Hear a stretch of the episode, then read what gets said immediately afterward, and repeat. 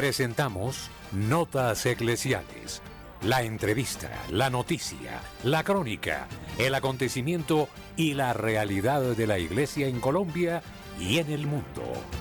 Bienvenidos.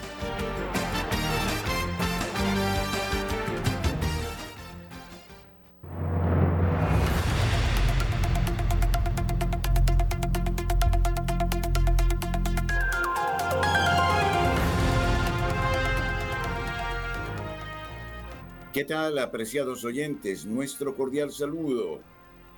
Luis Fernando López, Camilo Ricaurte, este servidor, el padre Germán Acot, traen a ustedes la actualidad de la noticia, los acontecimientos fundamentales en estas horas últimas y los hechos que conmueven a nuestra Iglesia Católica. La opinión, el análisis, editorial en Radio María.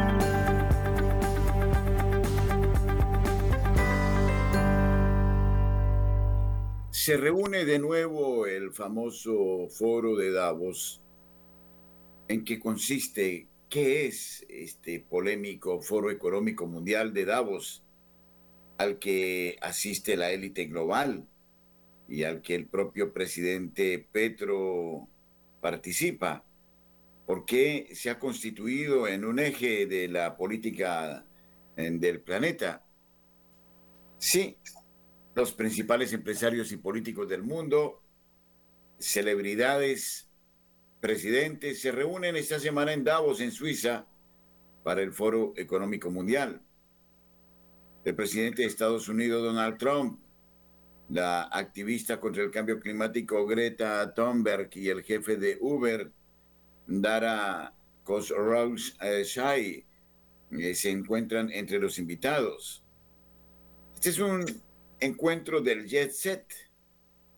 Lanzado en 1971, el foro tiene como objetivo, disque, comillas, mejorar el estado del mundo. Celebra todos los años eh, pues, su reunión en un pueblo alpino, en Davos. Y la conferencia pone en la misma sala a los líderes de los negocios y a los jugadores clave de la política, la filantropía y la academia entonces, ¿en qué consiste este manifiesto de Davos y cómo pretende transformar al mundo presente? Muchos aprovechan el evento para celebrar reuniones privadas sobre temas como la inversión en sus países y también como una oportunidad para hacer negocios. Las figuras de alto perfil a menudo lo usan para influir en la agenda global, como por ejemplo hizo el año pasado el príncipe William con su discurso sobre salud mental o las advertencias severas eh, de David Attenborough sobre el medio ambiente. El foro de Davos generalmente atrae a unas 3.000 personas, aproximadamente un tercio de ellas del sector de los negocios.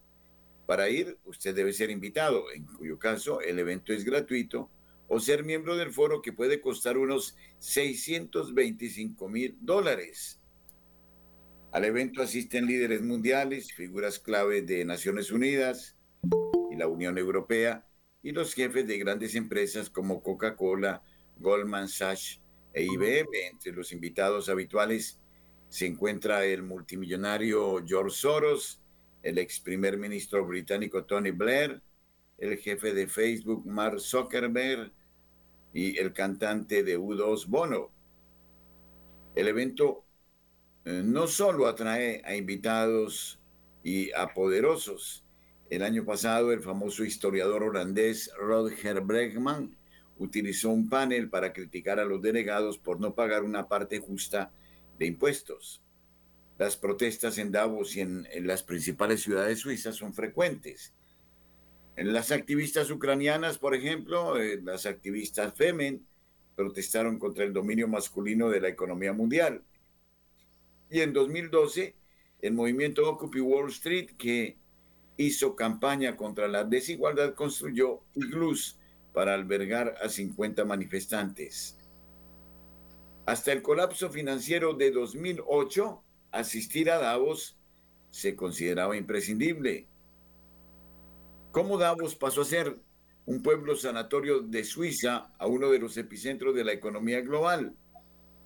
Los críticos sugieren que es un símbolo de la élite global, de la que algunos representantes fueron responsables de esta crisis. El año pasado, el editor general de la revista Time, Ananda Giri Darajadas, describió a Davos como una reunión familiar para las personas que rompieron el mundo moderno.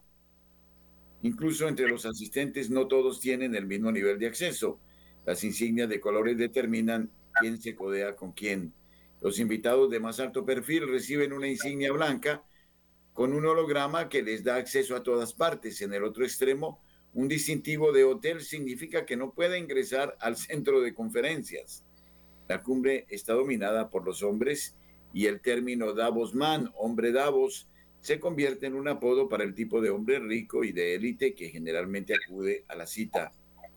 El año pasado, el 22% de los participantes de Davos fueron mujeres frente al 17% del 2015. Es una elegante ubicación en una cumbre, los helicópteros privados sobrevuelan el lugar y una gran variedad de lujosas fiestas contribuyen a la consideración del evento como exclusivo.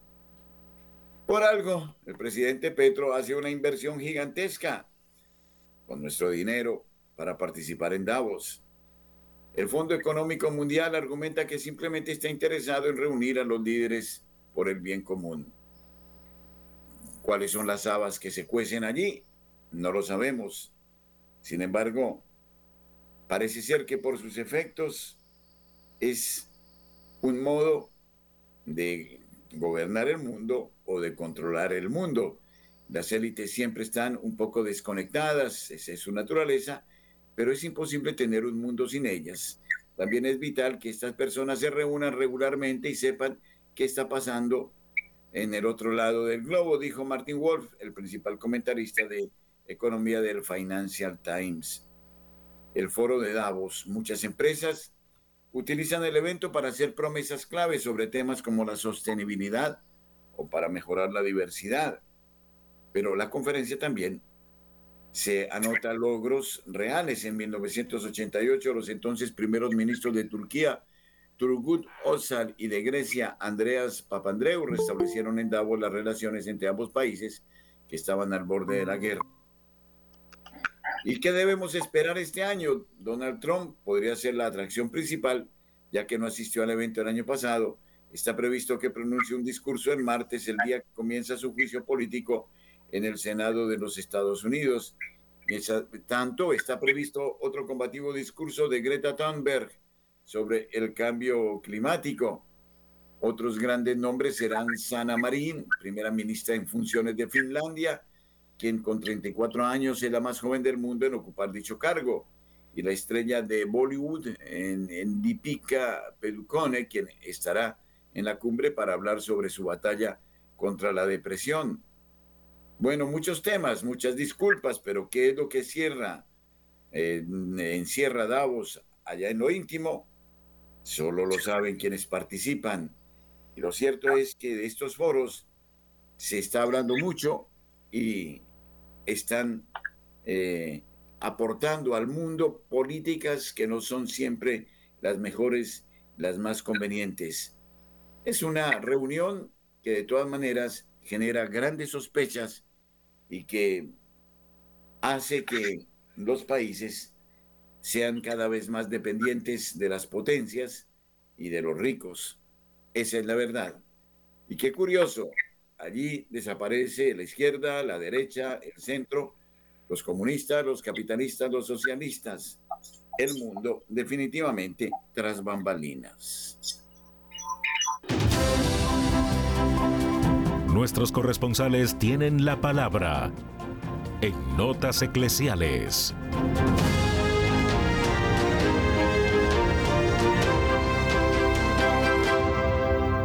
A las 8 de la mañana, 10 minutos, iniciamos esta ronda informativa por el país. Iniciamos en la ciudad de Cali con Marta Borrero. Marta, buenos días.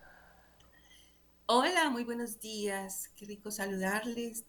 Mm, bueno, eh, con esta información que nos ha compartido el padre Germán, definitivamente sí, hay muchas cosas en las que el mundo en general se está viendo eh, como con una unidad particular que no tiene que ver ni con razas ni con partidos políticos, sino con dinero, literal, y poder.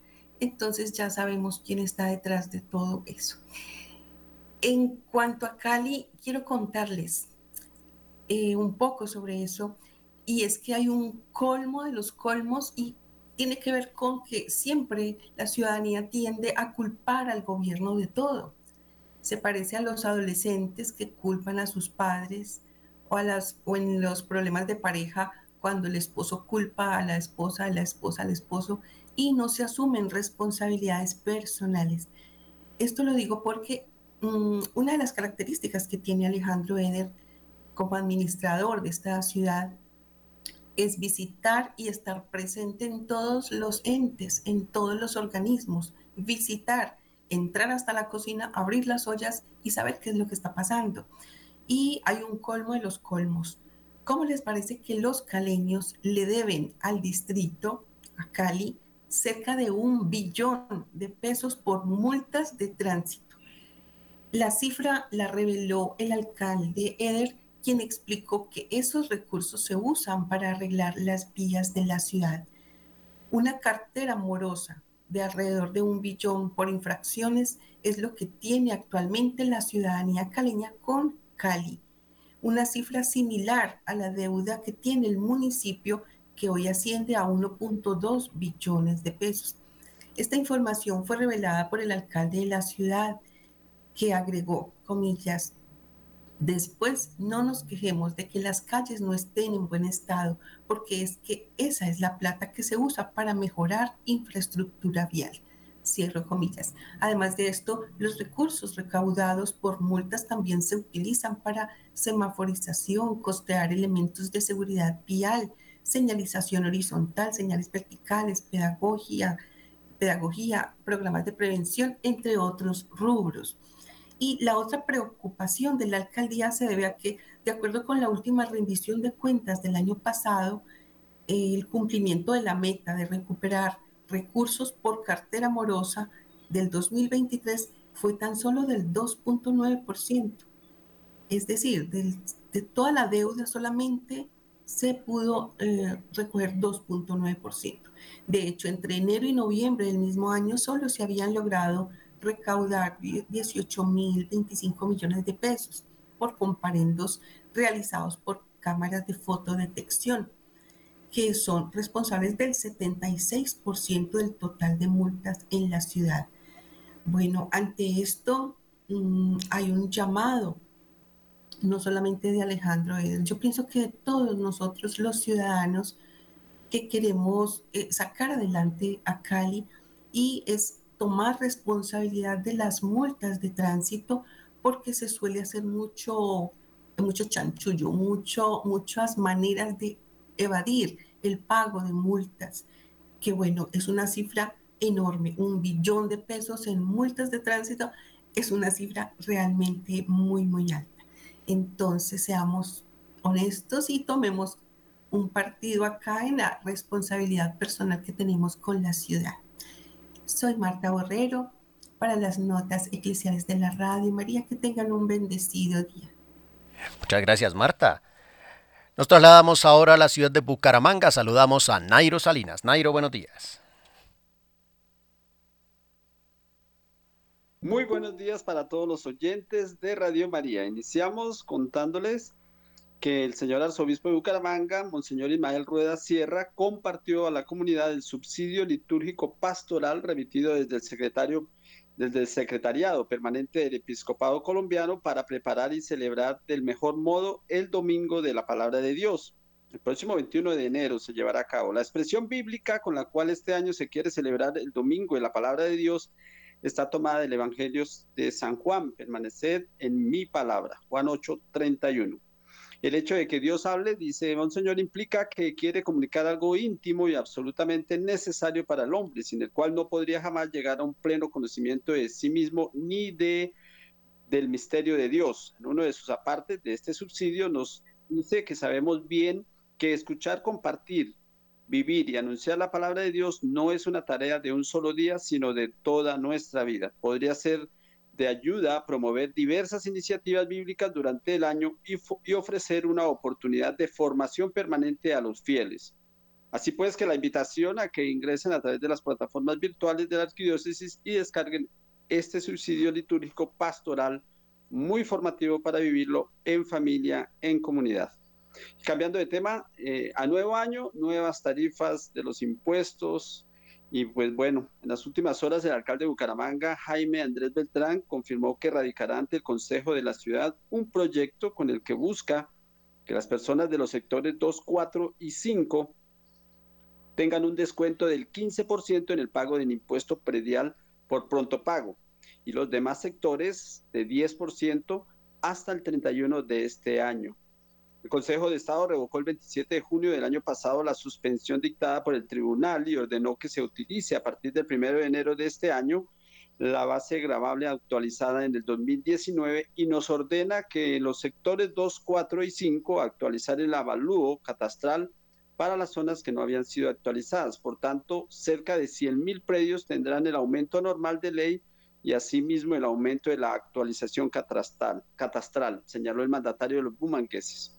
Agregó el mandatario que el reto de él y de su equipo es buscar la manera de mitigarle a la comunidad el gasto, por lo que con este proyecto, que será radicado ante el Consejo de Bucaramanga, las personas de estas zonas afectadas puedan acceder a un descuento mayor e incluso hasta dar dar hasta el 31 de marzo para que apliquen a este descuento por pronto pago. Desde Bucaramanga y para Notas Eclesiales, Nairo Salinas Gamboa, feliz y bendecido día. Muchas gracias, Nairo. Nos trasladamos ahora a la ciudad de Medellín. José Luis Hernández con las noticias. José Luis, buenos días. Saludos amigos, ¿qué tal? Buenos días. Aquí llegamos desde la ciudad de Medellín con toda la información noticiosa para nuestra amable audiencia de Radio María en el país. Atención que bomberos de la ciudad de Medellín tratan de controlar incendio forestal en el Picacho. Un nuevo incendio forestal eh, es atendido por el Cuerpo de Bomberos de Medellín, esta vez en el sector del Picacho, según la información oficial del Departamento Administrativo de Gestión de Riesgo DAGAT el sitio de la emergencia, sobre que hasta el momento no se conoce bien su magnitud, en donde fueron enviadas ocho unidades de bomberos para que comiencen las maniobras que permitirán controlar las llamas. Este mes son varios los incendios forestales que se han atendido por parte de los bomberos de Medellín y en otras zonas del Valle de la Burra. El último de ellos se informó este lunes 15 de enero en el sector de Ato Viejo en Bello, al norte del área metropolitana. Seguimos atentos a lo que pueda suceder con este verano larguísimo que está provocando incendios en la ciudad de Medellín. En otro lado de la información, Asmeda pide al alcalde Gutiérrez soluciones ante crisis de Metrosalud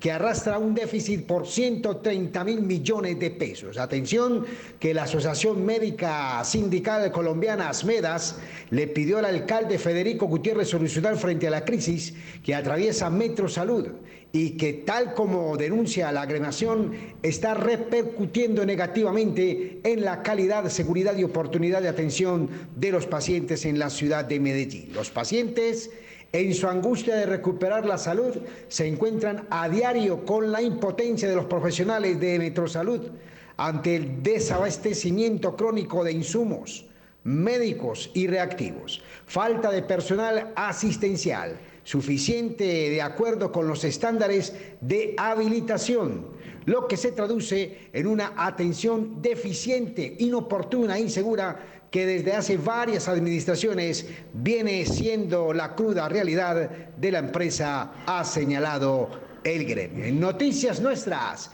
noticias desde la ciudad de Medellín. Muy pronto la Arquidiócesis de Medellín iniciará su actividad laboral para que todos eh, nuestros habitantes en la ciudad tengan pronto noticias de cuál será la actividad a realizar en nuestra arquidiócesis. Y en ella viene, se acerca la fecha del gran evento, el evento magno de la ciudad de Medellín, la gran encuentro, el gran encuentro de nuestros oyentes muy pronto, aquí en la Bella Villa. Amigos, ha sido toda la información desde la ciudad de Medellín. Con mucho gusto ha informado su corresponsal José Luis Hernández. Un buen día para todos.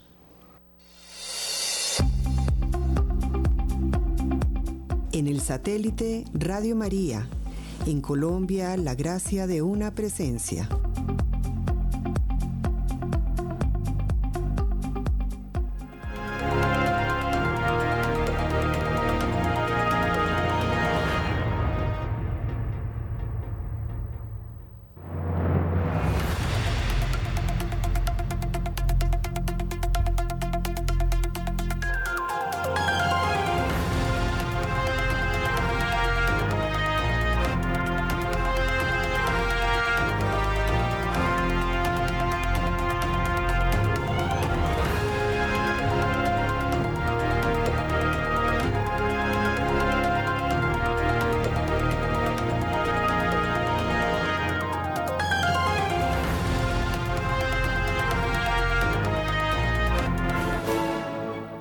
En tu celular estamos las 24 horas.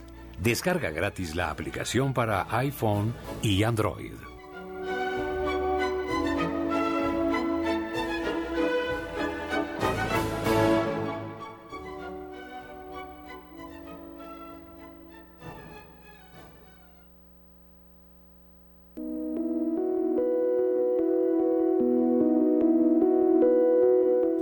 Radio, somos Radio María.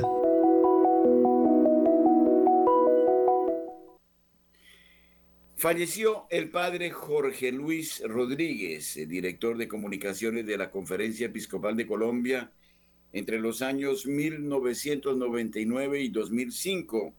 El padre Jorge Luis Rodríguez, de 56 años de edad, perdió la vida en medio de un trágico accidente vial presentado este domingo 14 de enero en Angola país del suroeste de África donde dirigía una misión de su comunidad desde el año 2022.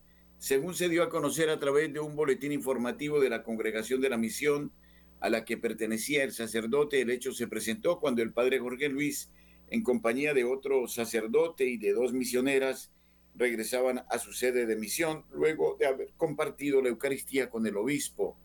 Al parecer, el mal estado de la vía ocasionado por fuertes lluvias presentadas en la zona durante los últimos días produjo la pérdida de control del carro en el que se movilizaban. El padre Jorge, por el impacto, fue arrojado fuera del vehículo, cayendo sobre una piedra, causándole inmediatamente la muerte. Los otros tres sufrieron heridas de consideración y fueron trasladados al hospital más cercano y el padre Jorge llevado a la morgue ya sin vida. El misionero se desempeñó como director del Departamento de Comunicación Social de la Conferencia Episcopal de Colombia entre 1999 y 2005, época en que la institución fue presidida por Monseñor Alberto Giraldo Jaramillo y el cardenal Pedro Rubiano Sáenz. La Conferencia Episcopal de Colombia expresa su tristeza por la repentina partida del padre Jorge Luis y se une a las oraciones de sus familiares y hermanos de comunidad.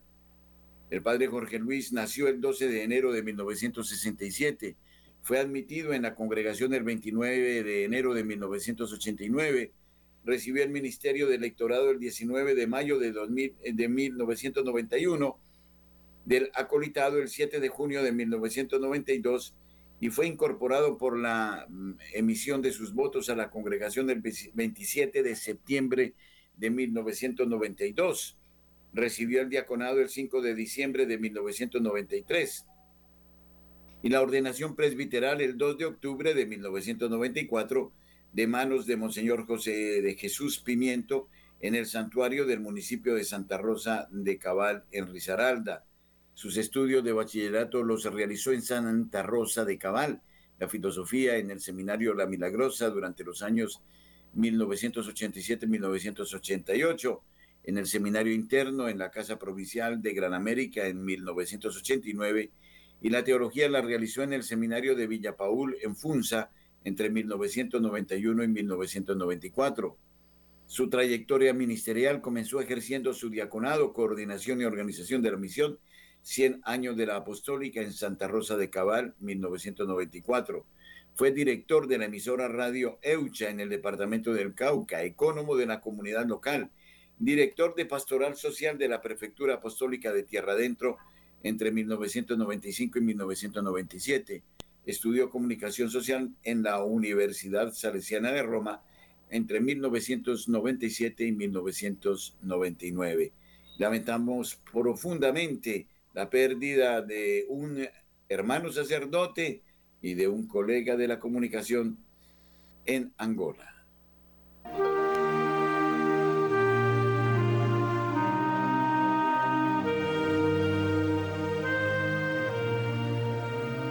El libro de oro en Radio María es una auténtica tradición.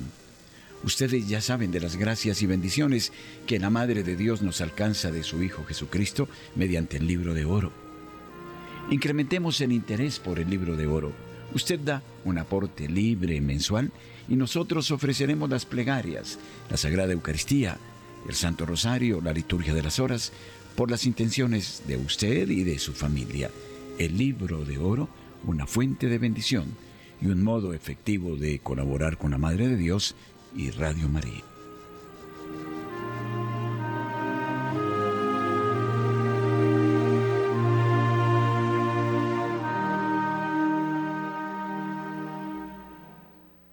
Radio María hace presencia en Turbo, en el departamento de Antioquia. Saludamos a nuestros oyentes en esta sección del país y deseamos que tengan una feliz audiencia. Los retos mundiales del clima y la guerra se debaten en Davos. La 54 edición del Foro Económico Mundial ha arrancado en Davos, Suiza 2.800 representantes de gobiernos, directores generales, presidentes de consejos de administración y enviados de organizaciones internacionales de 120 países, entre ellos 60 jefes de Estado, debatirán hasta el 19 de enero sobre economía, clima, guerras y nuevas tecnologías. El tema de la edición de 2024 es restablecer la confianza, comillas, por parte del Vaticano. Intervendrá el cardenal Turkson, en la mañana del martes 16 de enero de 2024 comenzó en Davos la 54 edición del Foro Económico Mundial. En el orden del día figuraron diversos temas políticos y económicos como la crisis climática, la guerra en curso, el desarrollo de la inteligencia artificial y las tecnologías limpias. Son numerosos los discursos de esta edición de la presidenta de la Comisión Europea, Ursula von der Leyen, al presidente de Ucrania, Volodymyr Zelensky, del primer ministro chino Li Qiang, el antiguo secretario de Estado estadounidense John Kerry y el actual secretario de Estado Anthony Blinken, del primer ministro de Jordania Bisher Ani al-Kashawe, al primer ministro y ministro de Asuntos Exteriores del Estado de Qatar Mohamed bin Abdulrahman al-Thani,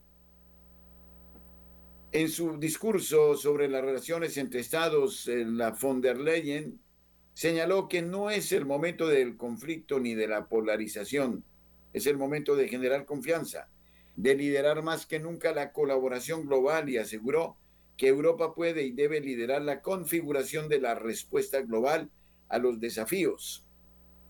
En cuanto a la guerra en Ucrania, la presidente de la Comisión Europea subrayó que en contra de los temores de muchos, Ucrania ha logrado mantener su libertad e independencia tras la agresión rusa y reiteró, Ucrania puede prevalecer en esta guerra, pero debemos seguir reforzando su resistencia. Los ucranianos necesitan una financiación previsible a lo largo de 2024 y más allá.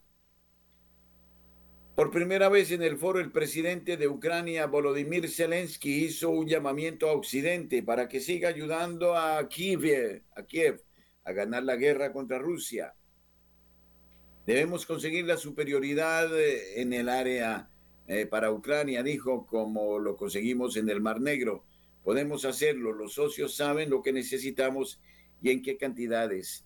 Permitirá avanzar sobre el terreno. Hace dos días demostramos que podemos alcanzar aviones rusos que hasta ahora no habían sido derribados. El presidente ucraniano se había reunido con el secretario general de la OTAN, Jens eh, Stoltenberg, quien comentó en la red social X, a pesar de la grave situación en el campo de batalla, hay motivos para el optimismo. Ucrania mantiene su independencia, los ucranianos han rechazado a Rusia y han elegido Occidente y Ucrania está más cerca de la OTAN que nunca. En su intervención del 16 de enero, Li Qiang dice que China sigue abriéndose al exterior.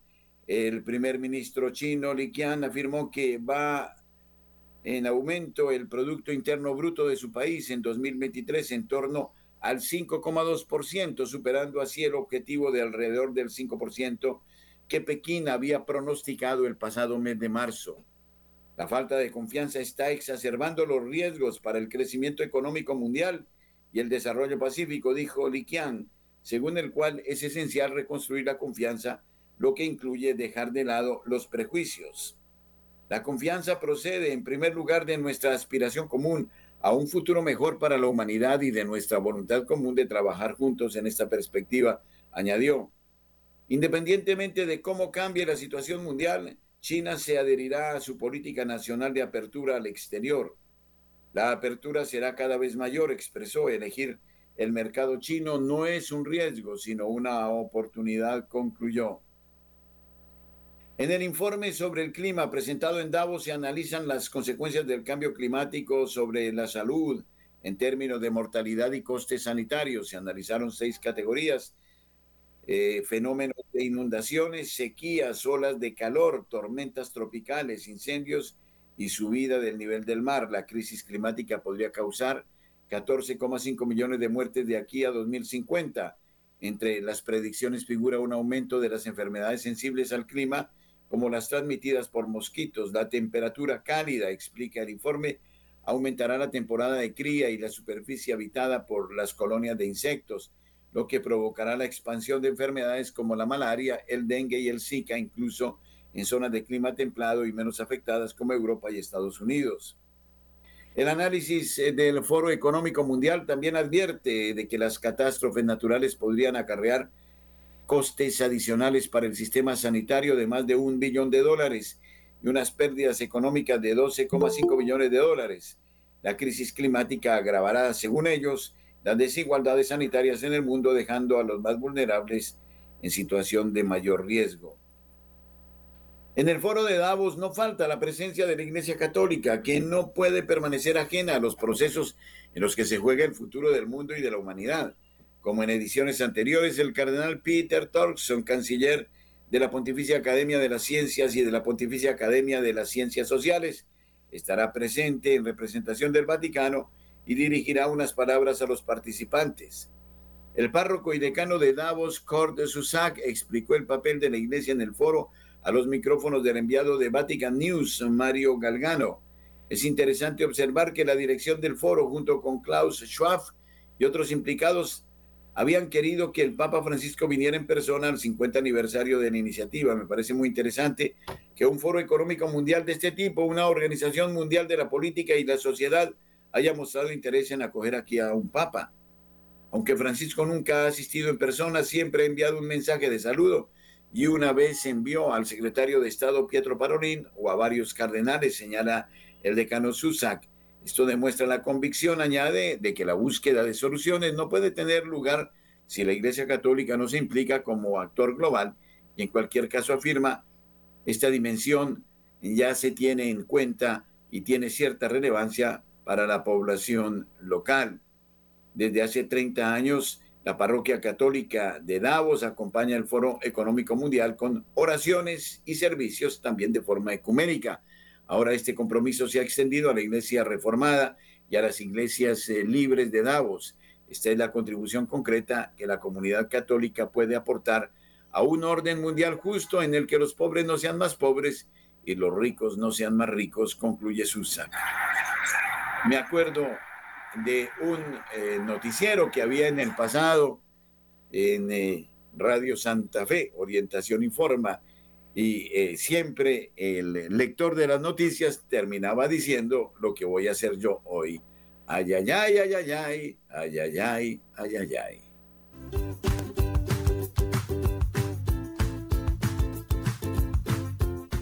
Si usted es usuario de Claro en su teléfono celular, ahora podrá en Claro Música sintonizar Radio María gratuitamente y sin consumo de datos.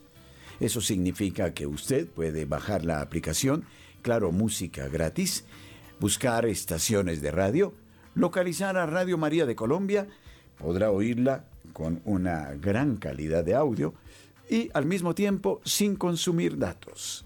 Para quienes tienen el servicio de Claro, es oportuno no perder esta ocasión magnífica.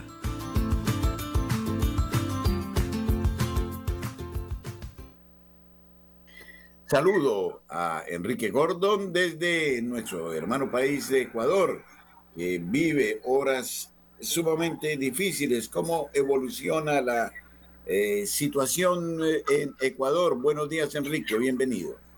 Saludos cordiales, Padre y hermanos de Radio María Colombia. Ha sido un gusto acompañarlos con la información en una jornada más de este día miércoles. A propósito de ello, en días anteriores estábamos en la ciudad de Cuenca, justo muy cerca de donde se tiene uno de los retenes de, las cárceles más importantes de nuestro país y hay un tenso movimiento, así como en este lugar, en muchos otros. Durante la semana se han dado algunas detonaciones de bombas en diferentes lugares del país, con lo que los maleantes están haciendo sentir su presencia pese al combate que se está dando tanto de parte de la Policía Nacional como de parte de los militares el presidente de la República se encuentra fuera del país durante unos días por atender asuntos personales y principalmente les compartimos estas noticias para el día de hoy. Dice, con la finalidad de precautelar la seguridad de la comunidad estudiantil de nuestro país ante la crisis de lo que se ha vivido desde el martes de la semana pasada, a propósito de la inseguridad que atravesamos, el Ministerio de Educación dispuso que también estas actividades se desarrollen virtualmente. En algunos sitios se retoma la presencialidad desde el día de hoy, dependiendo de la seguridad y de las garantías que se tengan. En otra noticia muy importante para las actividades de la iglesia, tenemos una visita importante, Monseñor Luis Marín de San Martín, subsecretario para el Sínodo de los Obispos, se encuentra de visita en la ciudad capital y comparte momentos importantes con la iglesia de nuestro país a propósito de estos días. Monseñor Luis Marín tuvo la oportunidad de reunirse con obispos, sacerdotes, religiosos y laicos ecuatorianos para conocer sus experiencias y opiniones sobre la sinodalidad en nuestra iglesia. Esta visita es una muestra de la importancia que se está dando al proceso sinodal en nuestro país y a la necesidad de fortalecer el diálogo y la participación de los miembros en la toma de decisiones. Monseñor Luis Marín, como experto en el tema, compartió sus conocimientos y experiencias con el episcopado ecuatoriano ayer 16 de enero en la, en la mañana y en la tarde estuvo en un encuentro de movimientos laicales en la arquidiócesis de Quito. Para hoy se tiene un encuentro con el clero y diócesis cercanas desde las 9 y 30. Así que les invitamos a hacer oración por esta visita. Y finalizamos con esta nota. El arzobispo de Guayaquil, desde donde estamos ahora haciendo las noticias por esta oportunidad, es galardonado con el premio Jesús Maestro 2024 por su destacada obra educativa y evangelizadora en el Ecuador. La Confederación Interamericana de Educación Católica otorgó el Premio Jesús Maestro 2024 a Monseñor Luis Cabrera, arzobispo de la Arquidiócesis de Guayaquil. El galardón fue entregado el pasado 13 de enero en Santo Domingo, República Dominicana. Les invitamos a seguir rezando por nuestra hora bendita de Radio María. Ahora estamos visitando algunas ciudades, estaremos por la costa de nuestro país compartiendo ese encuentro con los voluntarios en actividades de la radio. Padre Germán, hermanos de Radio María Colombia, un abrazo fraterno, bendiciones y seguimos en misión. Muchas gracias, Enrique. No sé si nos puede informar algo de la misa del mes de Mayra Casares, Enrique. Tuvimos la oportunidad, Padre Germán, de compartir un bonito encuentro el día sábado anterior. Con el tiempo pudieron llegar delegaciones de diversos lugares del país. Se compartió también este momento con sus familiares y allegados. Y muy importante, se tuvo una reunión con todos los que hacemos Radio María Ecuador para encaminar el proceso en aras de ir eh, llevando el mensaje y el camino que nos señaló nuestra querida Mayrita. Se tuvo también la oportunidad de reafirmar ese encuentro misionero y también se dio ese, ese momento de solidaridad con muchas personas que nos han seguido a través de esta transmisión. Muy importante también recordar que nuestra querida Mayrita tuvo la oportunidad de preparar en vida el, hecho de que sus cenizas estén en dos lugares importantes para nuestra obra, en el santuario del Cajas, en eh, el austro del país, y en eh, el santuario de Olón, desde donde tuvo el principal apoyo para lo que es la misión de Radio María en nuestro país. Y eso se ha concretado ya en estos días con la alegría de decirle al Señor también gracias por ese ejemplo y ese compromiso que nos lleva a todos los que hacemos la misión de Radio María, Padre. Muchísimas gracias, Enrique. Oramos siempre eh, por Radio María de Ecuador y por el país para que logre su estabilización. Seguramente eh, tendremos posteriores informes sobre la evolución de la situación social en Ecuador, que entre otras cosas sufre también el impacto de la propia situación de inseguridad que se vive en Colombia. Pero este sería un tema para analizar más adelante. Un abrazo, Enrique. Hasta otro momento. Bendiciones. Estamos a la orden, Padre. Muy buena jornada para todos. Gracias.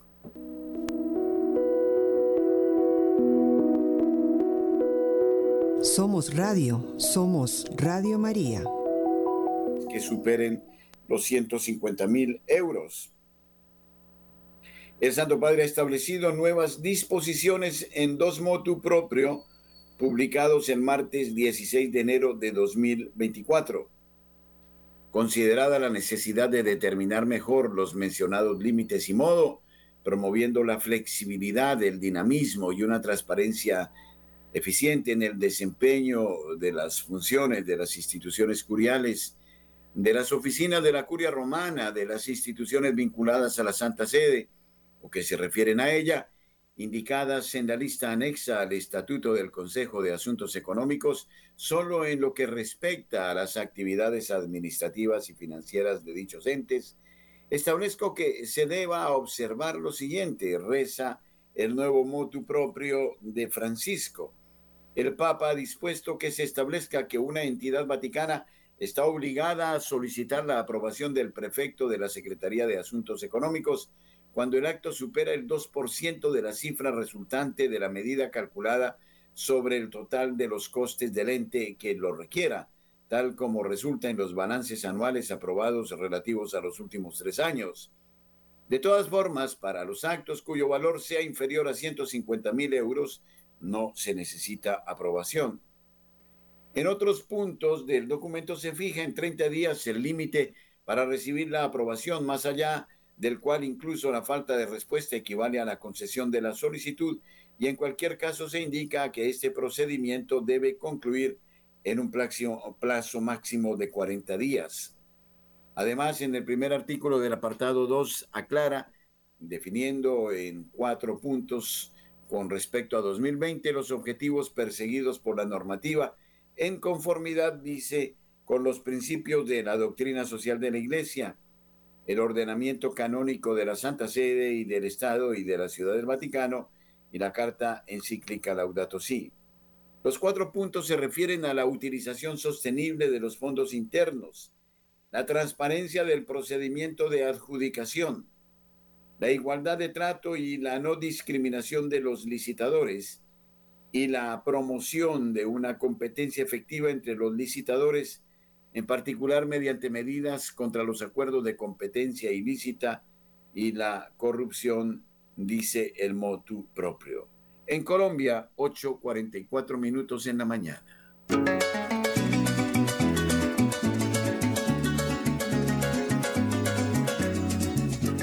Los primeros pobladores del territorio del actual departamento de Casanare fueron los nativos de varias familias indígenas, entre ellas los Chipcha, Piapoco, Guaíbo y Sáliva, quienes con la conquista española de los llanos orientales a principios del siglo XVI fueron reducidos y esclavizados a través de las encomiendas. En este mismo siglo fue creada la gobernación de los llanos, que en 1660 fue dividida en las provincias de San Juan al sur del río Meta y de Santiago de las Atalayas al norte del mismo río.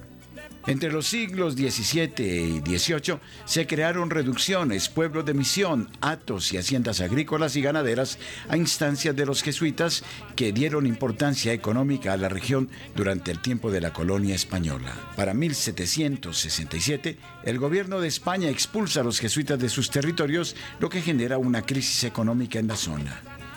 En la gesta libertadora, Casanare fue semillero de patriotas que se destacaron en las gloriosas batallas del Pantano de Vargas y del Puente de Boyacá. En el departamento de Casanare, Radio María se hace presente en el canal de audio del sistema de Claro Televisión, canal 856. Radio María en el departamento de Casanare. Gracia y presencia.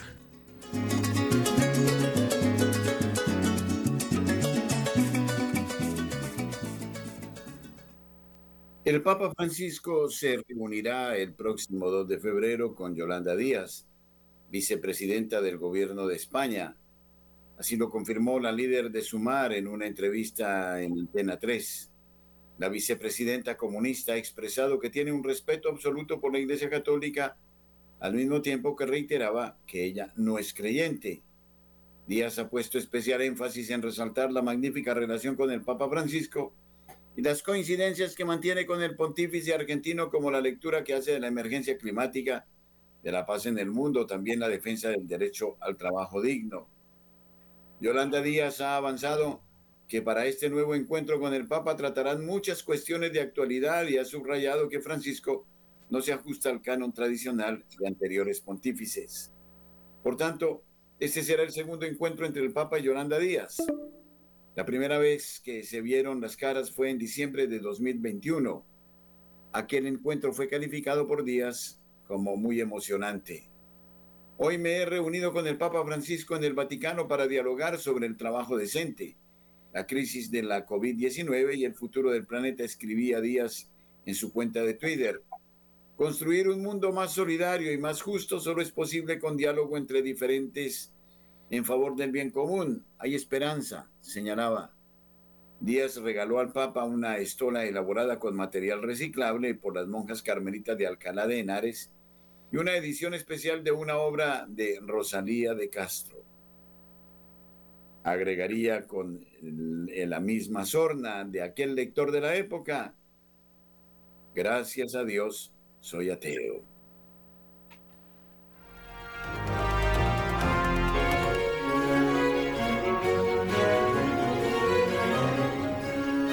¿Crees saber qué es Dios? ¿Crees saber cómo es Dios? No es nada de lo que te imaginas, nada de lo que abraza tu pensamiento. San Agustín. Radio María nos abre el misterio de los bienes eternos. Nuestro correo info.col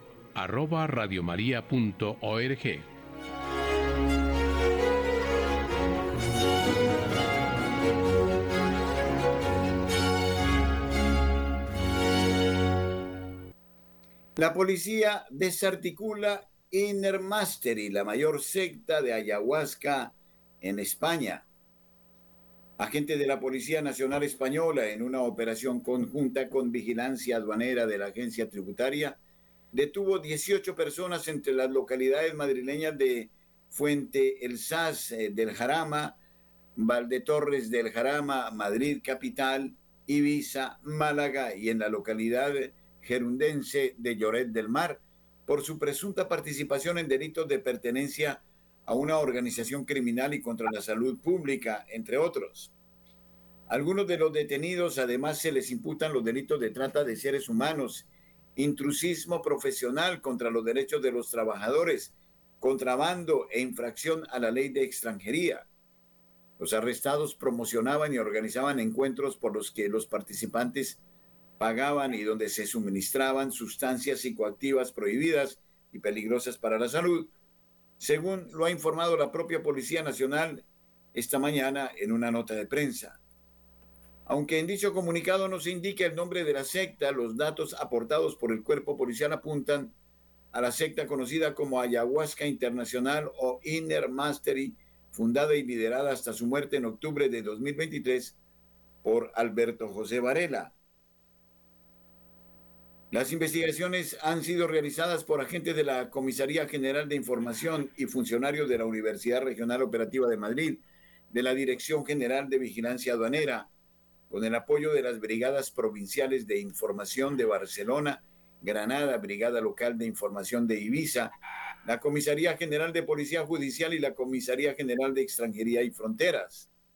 La operación ha sido dirigida por el Juzgado de Instrucción número 43 de Madrid, el cual ha mantenido secreto de sumario hasta el pasado mes, y por la sección antidroga de la Fiscalía Provincial de Madrid.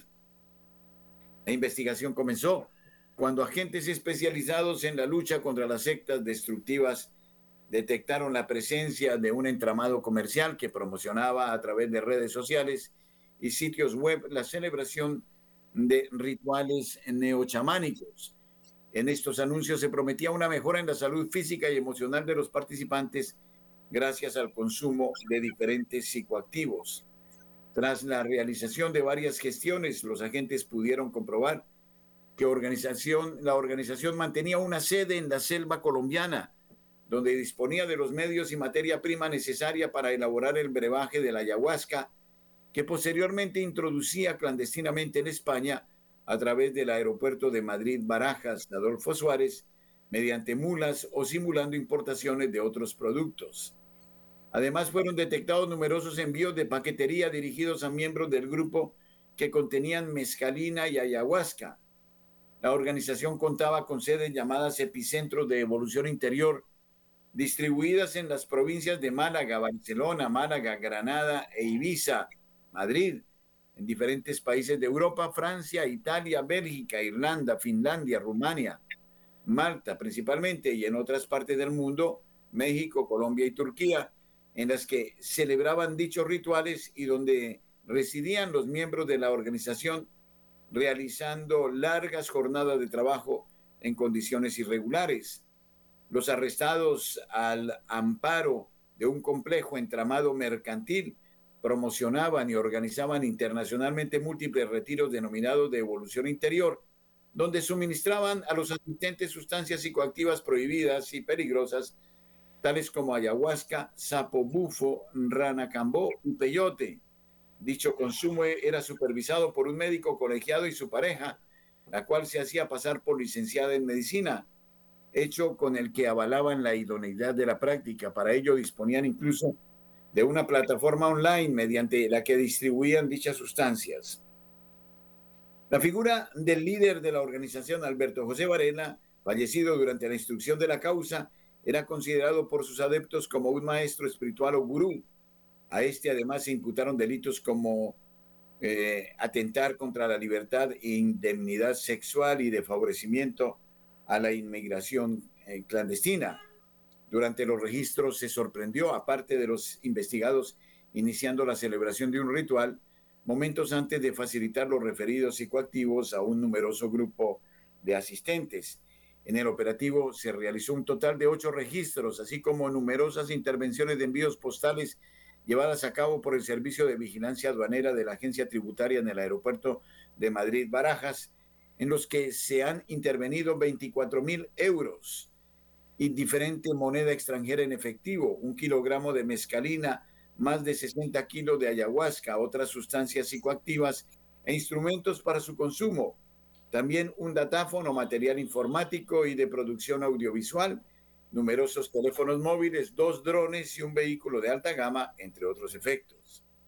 Según los investigadores, este tipo de sustancias psicoactivas son habitualmente utilizadas en el marco de ceremonias practicadas por las denominadas sectas New Age, concretamente en rituales de corte neochamánico.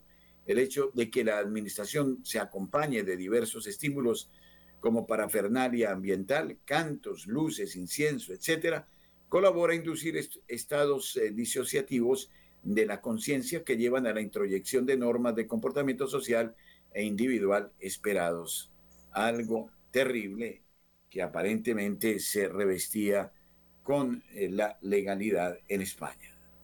Es una voz católica en su casa en la internet www.radiomariacol.org.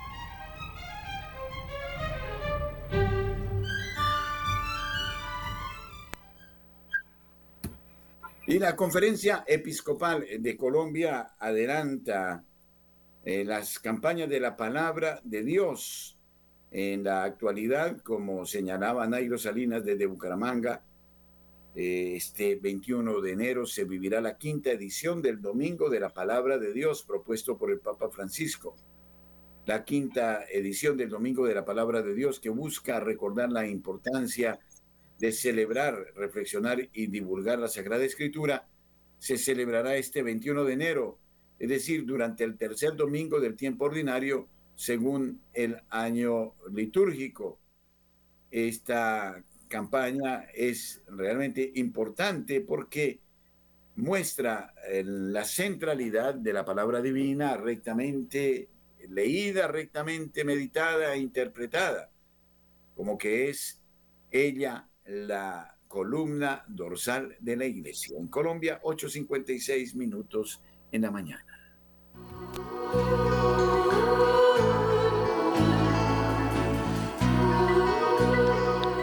La sección editorial y de programación de Radio María, sus directivos, sus programadores, sus voluntarios, expresan a ustedes la gratitud eterna por la colaboración permanente que han demostrado en su suscripción con el libro de oro.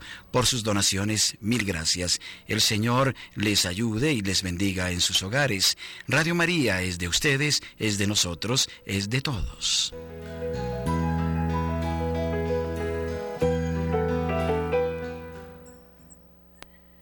Efectivamente, invitamos a ustedes a proseguir en esta acción que es de bendición mutua, el libro de oro en Radio María.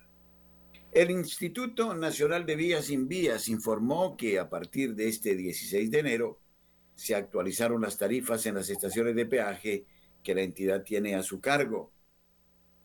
En ese sentido, el ajuste del 13,12% valor de la inflación del 2022 va en línea con el incremento fijado por el Ministerio de Transporte para este año, el cual quedó establecido a través de la emisión de la resolución 2024-30-4000-1125.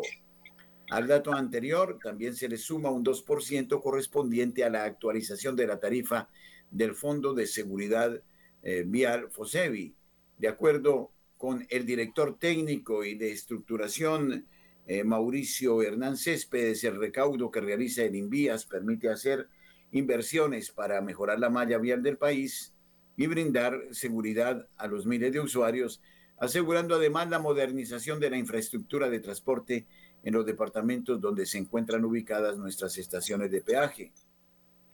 En la actualidad, el Invías tiene a su cargo 29 estaciones de peaje distribuidas en 15 departamentos en este contexto. Así quedaron las tarifas en las categorías eh, vehiculares. Peaje Arcabuco Boyacá, 10.400 pesos, 11.200, 24.100, 30.700 y 34.500. Peaje Bicentenario Cundinamarca, voy a dar solo el peaje vehicular de los vehículos pequeños, 11.200 pesos. Peaje túnel de la línea Tolima, 10.000 pesos. 10.600 pesos. Peaje túnel la línea Quindío, 10.600 pesos. Peaje Cano Nariño, 12.700 pesos. Peaje Carimagua Córdoba, 15.200 pesos. Peaje El Crucero Boyacá, 10.400 pesos. Peaje El Bordo Cauca, 10.600 pesos. Peaje Los Llanos Antioquia, 10.600 pesos Peaje Río Blanco Santander, 10.600 pesos. Peaje Río Frío Valle del Cauca, 10.400 pesos. Peaje Sáchica Boyacá, 10.400. Peaje San Clemente Caldas, 10.400 pesos. Mañana les daremos otras tarifas eh, de peajes a lo largo del país. Bien, muchísimas gracias por acompañarnos. Luis Fernando López, este servidor, el padre Germán Acosta les invitan a proseguir en Radio María. Bendiciones.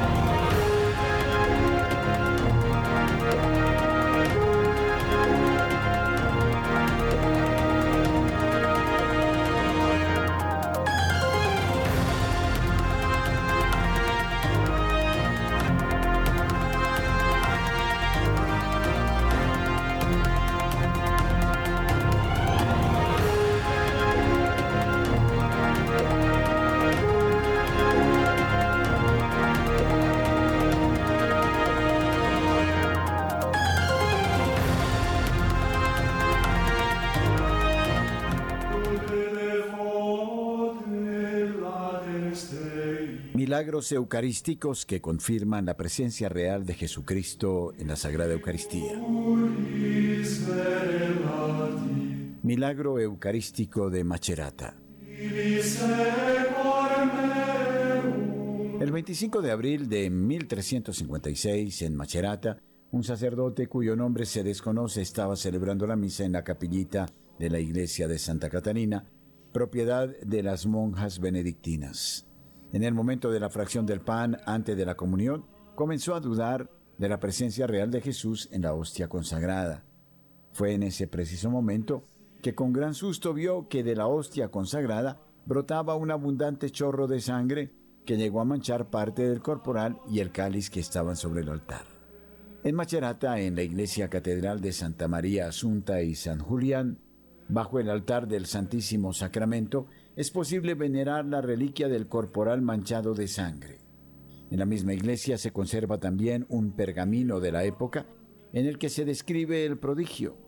El historiador Ferdinando Ughelli cita este milagro en su obra Italia Sacra del año 1647.